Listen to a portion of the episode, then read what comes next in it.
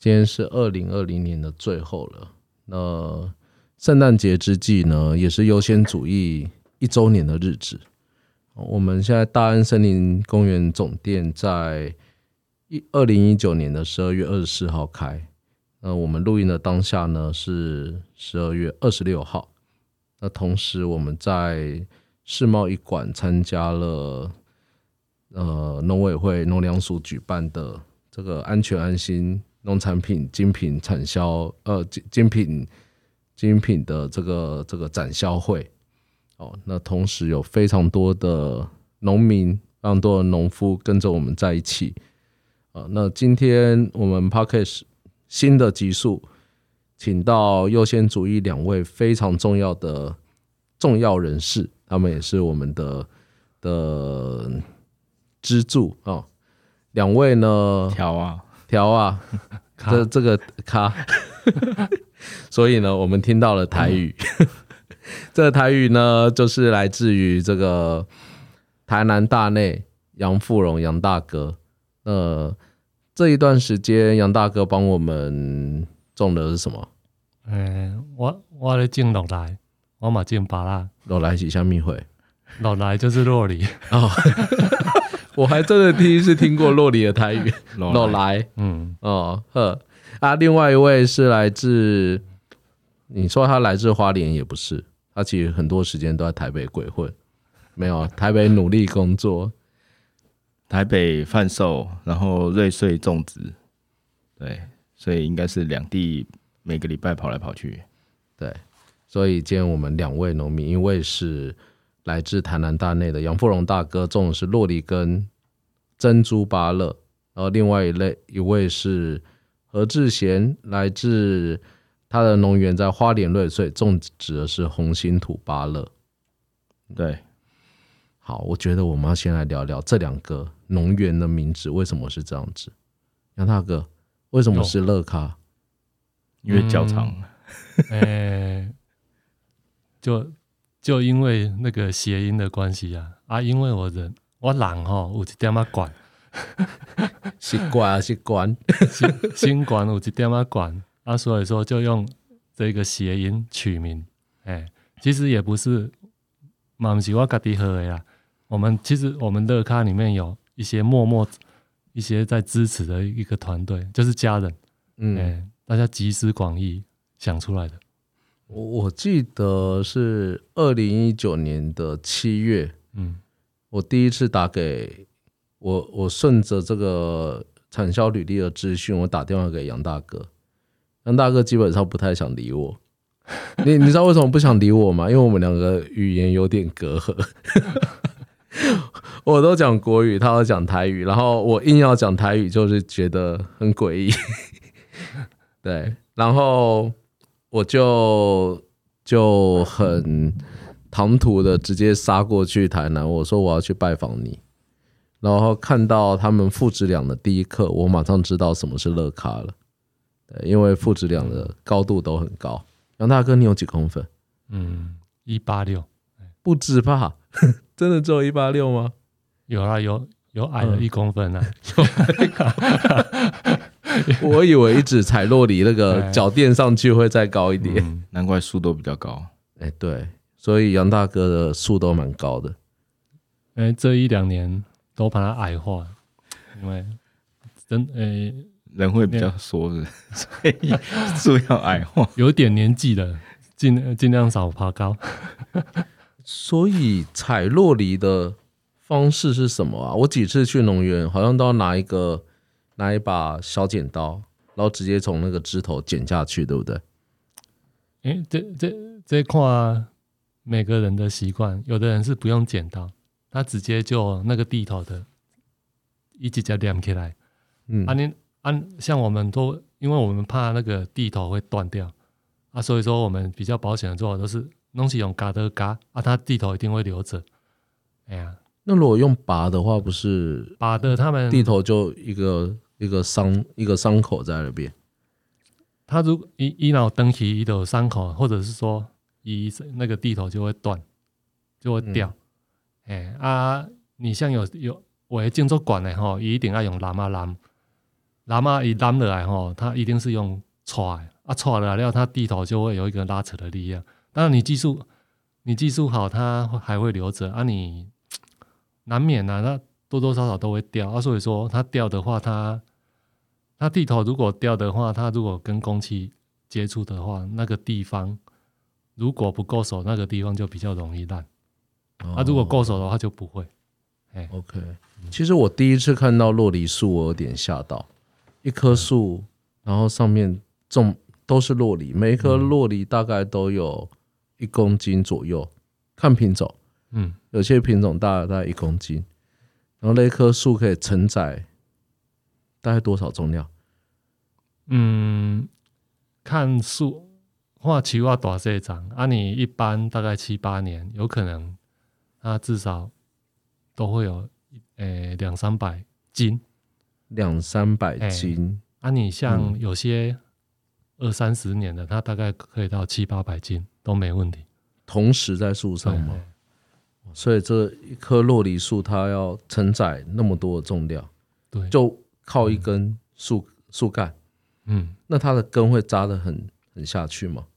哎，洛里它是它它不是生根的，它的根是浮在那种土表上面，所以说洛里很怕台风。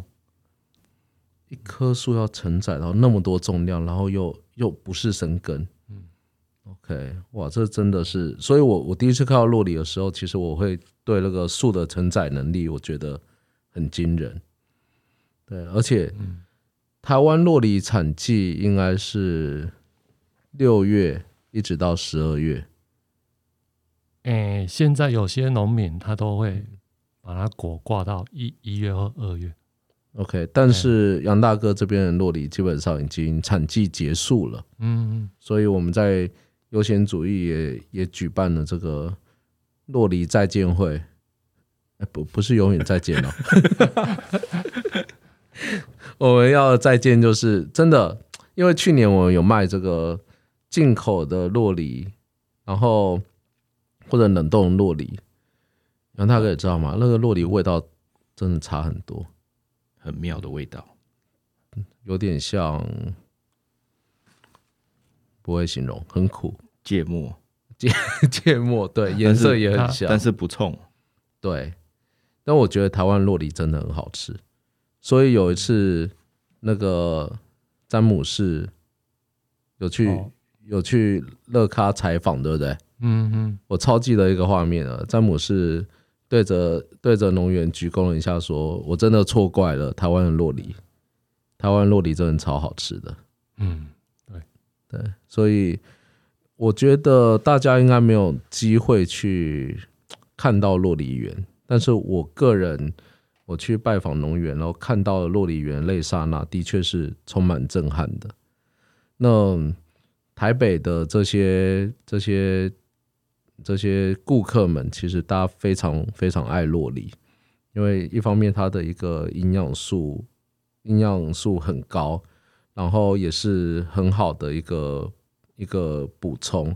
那再接下来是这几年，其实大家对于洛梨的接受度是越来越高的，所以我们同时做了洛里的沙拉，也做了洛里的奶昔。那大家对这个好评都非常好，所以呃，在在夏天的时候，其实我们的销量第一名就一直是洛丽。所以杨大哥怎么办？现在没有了。我在想办法，在想办法。冷冻又会哭，洛丽还可以做什么事？诶，应该是说它洛梨哈，我现在在试其他的品种，就是它可以，它它可以挂月挂挂果到一月或二月，可是，在因为它诶，一进来收在不港，以它收收的那种月份，有有可能会也有变化。那所以说，我现在有种一些大概可以挂到二月左右可以收的，可是那个都还要再做那个，等它产出有产出的时候才可以测试说到底能不能挂那么久，这样就可以延长产期，我们就可以持续供货到一月或二月。所以品种是关键，对不对？品种，上次看你要有小颗的，哎，对对，我们在就是超市还是什么都会看到那种小颗洛帕斯梨，或什么的，哎，没错，它现在可以延诶延延长到一月或二月，这些都是小颗的。哈斯是其中一种，嗯嗯，嗯，跟后哈斯他说可以到二月，可是，在台南我种的结果大概到十一月。对，我们不能只讲，我们不能直接讲哈斯，因为大家完全不知道什么是哈斯。哈斯是就是美国、墨西哥或者纽西兰的那种品种，小颗的，很小一颗一颗对，然后你会在大卖场很容易看到。全联，对，然后它熟成以后，它其实很容易烂，因为它软度很高。这是第第一个，第二个，我觉得它油脂度比台湾的洛梨还要重，所以比较容易腻。台湾洛梨吃起来其实是比较清爽的，对，所以进口跟台湾进口洛梨其实哈什的品种居多啦。那现在在台湾，其实洛梨的种植量越来越大了，所以农夫这边也是希望借由各种品种的交错，把这个洛梨的产季拉长，然后让大家有更多选择。嗯，应该是这样吧？对，所以你要嗯种很多很多树。诶，越多越好。现在大概有几棵树？洛梨树洛梨大概一百四，大概两百五、两百六左右吧。两百五、两百六，脑袋要好久，好可怕哦！哎、刚才的数字，如果一颗有五百斤，哦，五百斤那个要种好久，至少要要十码十五年，年。十五年以上。可是总有一天啊，这些树都会长大，上面的结果都会很大。嗯，对，所以到底还要称农民是小农吗？我觉得“小农”这一个字眼真的不太适合用在就是呃跟产销履历、跟跟优先主义合作的这些农民身上，因为他们要做一些科学化经营，他们要做数数据化管理，他们要做这个很多通路的一个供应，对他们的量绝对不是很小的。大家可以再试算一下，刚才几个数字加起来。每一个产季的这个洛梨有多少量，所以请大家努力吃洛梨，这是不是一个解法？非常需要。非常需要大家去健身哦，大家呃补充营养，真的洛梨会是你一个油脂非常重要的选择。同时，我们要讲另外一个东西——红心土芭乐。为什么叫红心土芭乐？嗯，因为其实红心土芭乐跟我现在的名字红心土芭乐，它其实那英文音有一点谐音呐、因为一开始这个是我退休的爸爸在种，可是因为他种了之后发觉，哎、有很多的果，可是没有时间去做管理啊、采收，因为我们的树的量也很多，那变得说会觉得说没有时间。后来我就觉得说，哎、那为了让退休的爸爸做这件事情是快乐的，然后不会说是他在家里看电视无聊，所以我就把那个芭乐的芭改成爸爸的爸，就是等于是做这件事情是退休的爸爸，所以是爸爸主动要种，还对，是你想种？是爸爸主动要种的，爸爸先去种，就种了之后，因为假设太多你没办法采，卖不掉，他就不开心啊。所以要这让爸爸快乐很。很简单的事嘛，对，杨大哥，嗯，要卖掉才开心所以。要卖掉才开心啊。所以那嗯，变成说他想种卖不掉就不开心，那我去帮他种，那有人帮忙他就很开心，然后我们这样又可以找其他的行销方式把它卖掉。这听起来是一个农夫的宿命，就是我很努力种，没错，品质很好，对，但是要卖给谁，这个会是一个最后的结果。对啊、没错。如果你很努力种了很多，结果没有人买，这个时候你反而是悲哀的。对啊，所以我去帮忙这件事情，所以我也把那个名字本来红星土巴乐就改成红星土巴乐。我觉得你改这这件这个名字害我很深，因为我每次赖要找你，我都要打爸，爸好像有人要找爸爸一样。比较好找，对，但是他就是嗯，何志贤就是为了要让爸爸快乐，然后对父子俩投入在这一块农田。对，你们农田在花莲瑞穗，瑞穗好山好水，好山无聊的地方，嗯，无不无聊要看自己了。你觉得无聊吗？我觉得不会，蛮舒服的。就是因为在因为我是两边跑嘛，嗯等于是在台北这边的步调很快，那你每个礼拜可能到花莲就觉得说，哇，一种解放，就是把所有的事情步调放慢，然后去好好管理你的树木，然后怎么样好好的去照顾它，让它茁壮，产出好的果。那这个时候你的心境反而会比较冷静，嗯，然后可以去想想说，那你到台北的时候要再怎么样去规划剩下来的事情。所以巴勒你基本上一个礼拜去农园一次，也一次三天，一次三天。对，巴勒是一个好照顾的东西吗？嗯，他要看他怎么照顾。假设你不是用无毒的种法的话，它很好照顾。嗯，可是假设是无毒的种法的话，它就很不好照顾，或者是做产销履历的那种方式。对，好又来了。那什么叫做无毒？什么叫做无毒就像我们果园我们的管理上面来讲，就是我们像喷药好了，我们的用的药就是葵乌露、苦楝油、肥皂水，嗯或者是矿物油。其实这些东西都是从植物提炼出来，像苦楝油是苦楝树出来的，葵乌露是葵花油加肥皂水，嗯哼，对，然后还有矿物油，就是从矿物质里面去弄出来的。嗯，对，其实像这些东西都是我们平常可以看得到的东西。那它的防疫方式就是把它赶走，或者是喷油在虫身上，它没办法呼吸。所以这个是属于一个无毒的种植方式。OK，所以刚刚讲的是在害虫抑制这一件事情。对，对，或者是用粘板，嗯，像我们有时候看到户外会有一些黄色挂的那个粘板，然后上面会粘虫，就是让它自己去粘到那个上面去。嗯哼，对，而不是说我们用很毒的东西去喷那个树。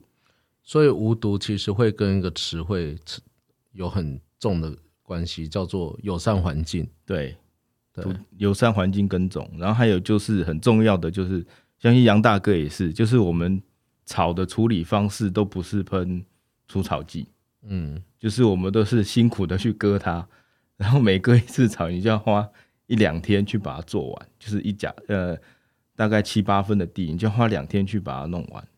对，然后那些草就等于是变成它的养分，对，而不是说喷了除草剂，然后一次让草全部死光光。嗯，对，所以除草剂这一件事又跟另外一个词汇扯上关系，叫做草生栽培。对，好所以这个都是一连串的。对，所以你如果常常看到像一些形容什么友善环境、草生栽培、无毒，哦，或许就我们讲的都是同一个概念。今天不是用一个比较激烈的药物直接把虫给杀死，对，对，也不是用很毒的除草剂直接撒在农农农场，让你的草全部死亡，让你的耕种更更加方便。对，它可能是用自然的方式去做。因为其实相对杀草之外，你会把昆虫杀掉，嗯，你的土就不够活络，对，然后你也会把蜜蜂它主要的那个花，它有一种我们看到白色的小花叫什么？我忘记名字了，大咸丰草，嗯，对，它会开小花，什么东西？它就是白色的小花，然后中间一个黄黄。我们常常会哦丢它结果的时候，你丢在那个衣服上，会粘在身上的哦，那个。那个东西，对嗯那那个的小花其实是蜜蜂很爱吃吃吃那个蜜，它会采蜜的时候会来。那你把那个都去除掉之后，蜜蜂就不见了啊、嗯那蜜蜂最重要在我们果园，它要授粉。，OK，对啊，那它都不见了，那我怎么授粉？对，所以其实今天耕种一个，嗯，其实我们一直去讲无毒这件事情，后面牵扯到是这个产销履历验证或者是有机验证。那产销履历跟有机，它其实只是一个裁判的作用，就是说，到底到底你拿到这个验证，怎样去取信于这个消费者，取信于我们对农业不懂的顾客。但其实回到最根本的是，农夫他本身采用什么样的方法去耕作，其实很重要。对自己的观念，因为嗯其实产销履历，我们去上课的第一条就是做产销履历是为自己嘛？对，为什么是为了农民自己？是因为喷药的人是我们，我们闻的一定比吃的人所得到的毒素更多。嗯哼，对啊，假设你喷药的时候，你自己都不去顾虑到这些问题，反而是我们常听常常有发生，就是啊，自己农民喷一喷就自己毒到，然后送医院。可是你没有听过说我吃一颗拔蜡然后中毒送医院？对啊，所以其实做产销履历或有机这件事情的最根本，还是首先是为了农民自己的健康，嗯，对，然后才是为了消费者。我我就想问的是，在现在这样的一个环境，嗯，很多人觉得好像农药是万恶之根，因为你喷下去，土地就完蛋了。呃，也不是说它土地会残留，然后你可以让果树更漂亮。但是我到底有没有办法是，我就放任它什么都不做，果树都长起来？就一个农夫而已，有可能吗？请问有啊，有这种种植啊，那个叫什么？有一个叫自自然农法，对，然后这个是有认证的，嗯哼。对，它是另外一种种植方式。但是如果自然农法跟我们最前面提到农夫的悲哀比起来，哪一个比较重要？好，我的意思是，农夫要的就是要产量要有，而且卖得出去。对，可是自然农法会不会让你的产量减少很多很多？一定会啊。所以它现实吗？这这一个考这是量上，它这是一个是现实面，还有取决你自然农法的果一定不好看嘛，对，因为它虫它搞不好是用嗯除的，或用牙刷什么去处理嘛。他要花很多时间，对要很快的去照顾态平衡。生态平衡。对嗯，嗯那其实我现在听到，好像之前我是看电视节目有在介绍的自然农法，好像也是在花莲，它是做精油，它是用不同的草去抑制不同的草，因为精油的它所要的草会抑制杂草，嗯哼所以就因为这样子的方式，它达到一种平衡。，OK。对，所以到底你在买水果的时候，你要考虑它很漂亮，还是要考虑它很好吃？然后没有毒。对，对，那其实很多水果很重要的就是你一定会吃到它的皮，对。就算你不吃到它的皮，你手去剥的时候也会碰有到它的皮上。上一集我跟营养师在讨论，有人吃拔辣还会削皮，对，但是你削皮的时候刀子没洗，那个皮在削的时候，它是不是药就一直带在那个果上？所以你有削跟没削啊，不是一样？嗯。其实讲那么多，优先主义为什么要去找这些农民，甚至很希望跟农民好好去聊天，或者去看他们农园到长怎样？我也不是农业专业，但是为什么要做这件事情？就回到刚刚一个动机的问题，你的动机你要让产量很大、很漂亮，还是你是友善环境、草生栽培，还是你是无毒？我觉得这个跟农夫本身的意志跟他的想法有很大的关系。你怎么去对待这一块土地，怎么对待它的作物，它就会给你什么样的反馈。对啊，是真的是没错的、啊。嗯哼，种植最最首先的就是你的土要好，对。那这些东西其实台北的消费者是看不到的，看不到。真的看不到。你可能只看到果实本身，但是这些动机的部分，其实就就真的是谁在帮你种，它变很重要。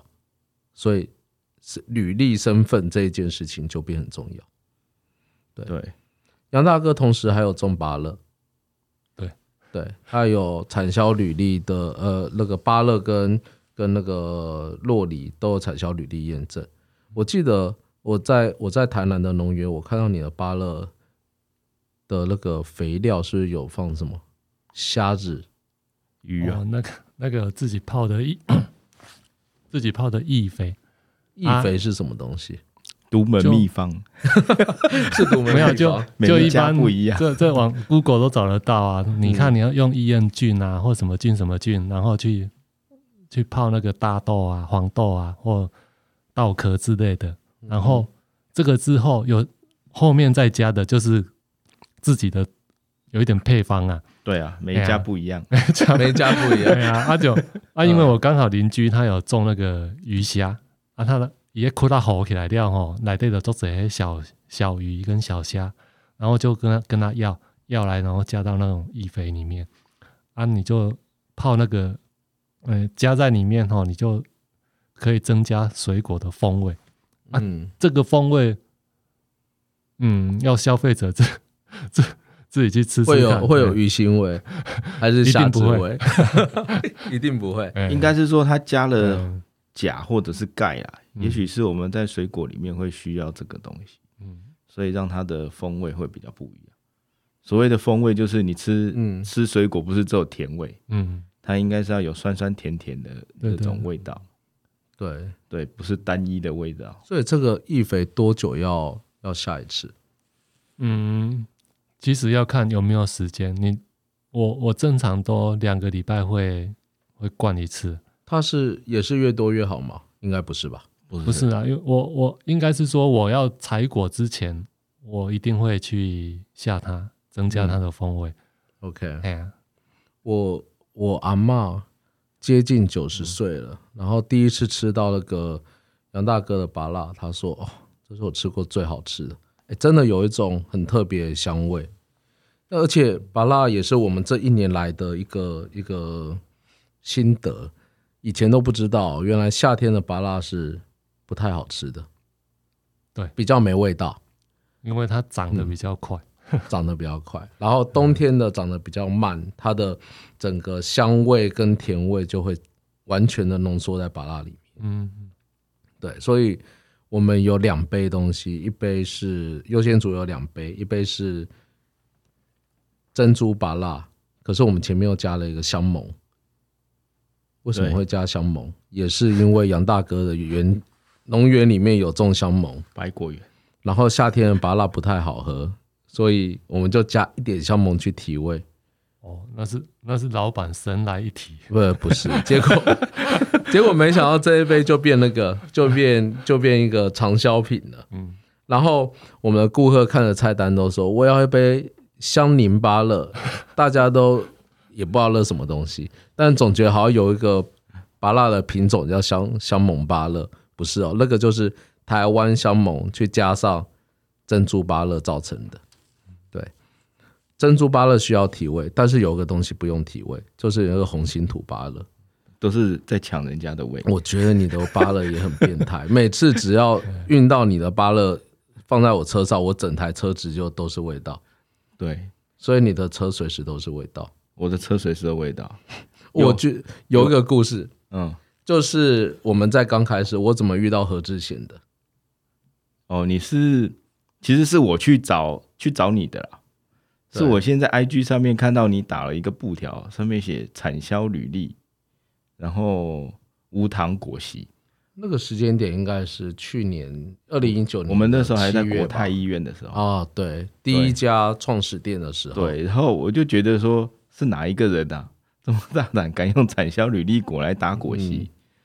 然后我们就约了时间，何志贤就扛了芭乐。我带了三颗芭乐，来到我、对。来到我们创始店的面前，然后我看着他，其实我还没有看到人，我先闻到芭辣味，对，就是飘了那个味道。我就抬头问他说：“阿丽喜巴辣啊？然后当天晚上就打了一杯，？”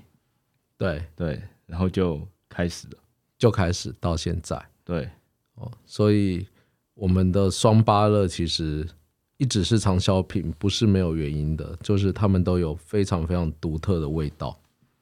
对，味道是两种芭乐是不一样的。嗯哼，对。哦，同时现在我们在卖热红酒，热红酒里面有用洛神，对，洛神也是来自你的果园喽。对，嗯哼，我们洛神比较属于人家讲说是粗放的种法了，就是比较没有在管它。那因为洛神其实也不太会有虫，嗯哼，因为它太酸不好吃。对虫来讲它不好吃，不是不是我 不虫是很挑吃。哎、对，因为虫喜欢吃甜的，对，那那个那么酸，它基本上只会躲蚂蚁在里面，因为洛神本身那个形状，对，它很好躲那些小虫子在里面，哦。但是它它不想吃，对它，但是它不会被不会被那种小虫子吃，那唯一会吃它就是蛞蝓啊，嗯。阔鱼它一趴上去之后，那一块就烂掉。嗯，对，但是它不知道它是吃还是怎样，反正它只要一走过，然后它就毁了。嗯，对，所以洛神这样东西，它的产季是什么时候？它的产季差不多是在十一十月底、十一月开始，然后一直其实我们果园现在还有，嗯，对，但是就是要看看一月份的时候能不能去采到。了解。今天我们所说的专业农民，他有可能是他只种一样东西，哦，像杨大哥种的是洛梨跟珍珠芭乐，何志贤种的是红心土芭乐，可能还有洛神。但其实你一块土地上面，你只要对它友善，你只要对它对它是一个无毒的耕种，你也很有可能会种出很多东西。像杨大哥台南大内的农园，完全就是百果园，什么都种。还有什么东西？哦，那个都是自己吃的。你你讲台语，你讲台语，我要这些水果的台语名字。怀念仙桃，对，仙物桃 center 对，嘿。center 对。，center 较早。啊，哎，仙桃我们有做仙桃奶昔哦，很厉害，应该冬天的东西嘛，对不对？对。OK，还有什么？啊有黄金果，黄金果，果。嘿，嗯，啊有酸呀，酸呀就比较平平芒常。啊有北奇亚，北皮还小是什么，？北奇亚它不是不是我们市面上看那个柿子，它是它是柿子。不不是柿子。哦，OK，啊？它的名字叫北奇亚啊，它有另外一个叫冰淇淋果，哦，它吃起来，它它的果是你把它冰到冷冻去，它吃起来就像在挖冰淇淋一样。OK，嗯啊，有一些柑橘类啊，就有台湾香檬嘛，还有日本甜橘，荔枝，还有荔枝，还有桶柑，还有柳丁、阿妈柳丁、木瓜柳丁，好像还有洛神，阿嘛有洛神，真的是百果园，你怎么照顾他们？我的天！之前还有榴榴莲嘛，哦，够哎他上次那购奶鸡梦间呐，梦间梦梦间，对啊，我们上次去的时候有，他有讲啊，榴莲现在在育苗中，百果园，哎。所以以后到乐咖要叫乐咖百果园，看你想吃水什么水果，如果要产季，搞不好就都有。哎呀，就尽量把它弄到每个产季都有水果吃。对，哎呀，真的都有事做。真的很忙。